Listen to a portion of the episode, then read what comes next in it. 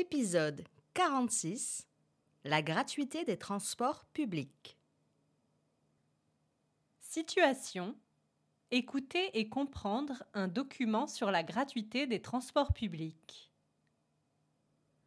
Le 21 décembre 2023, les transports en commun sont devenus gratuits pour les habitants de la métropole de Montpellier. Plus de 50 villes et agglomérations européennes ont instauré la gratuité des transports publics en invoquant des raisons liées à l'environnement et à l'égalité sociale. L'Observatoire des villes du transport gratuit définit ainsi la gratuité comme un réseau au sein duquel la grande majorité des usagers bénéficient sans payer des services réguliers de transport public tous les jours sur le périmètre d'une commune, d'une intercommunalité ou d'un territoire.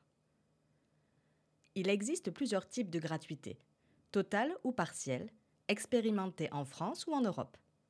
Les arguments mis en avant par les villes qui ont fait le choix de la gratuité sont multiples.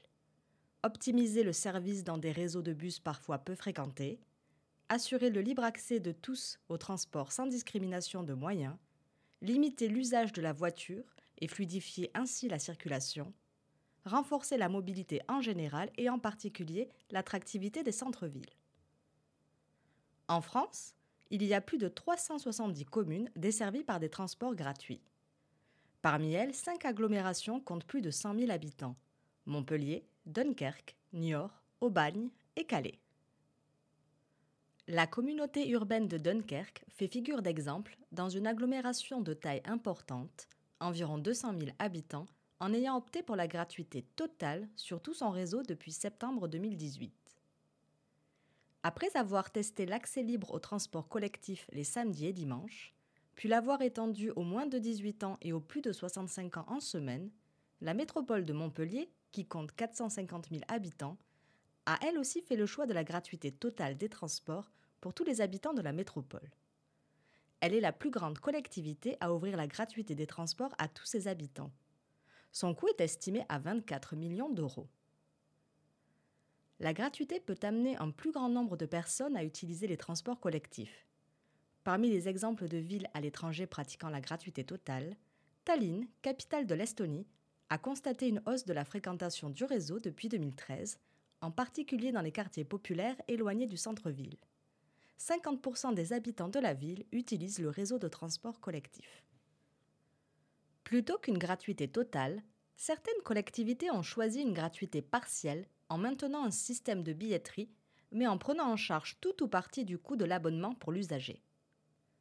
Cette prise en charge permet de cibler certaines catégories de la population, comme les jeunes, les seniors, les personnes sans emploi ou à faible revenu, ou de réserver la gratuité à certaines périodes pic de pollution, horaires de nuit, week-end.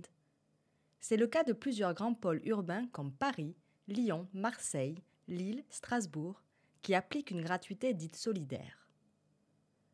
Cependant, la gratuité des transports en commun fait débat. Elle n'incite pas vraiment les automobilistes à lâcher la voiture.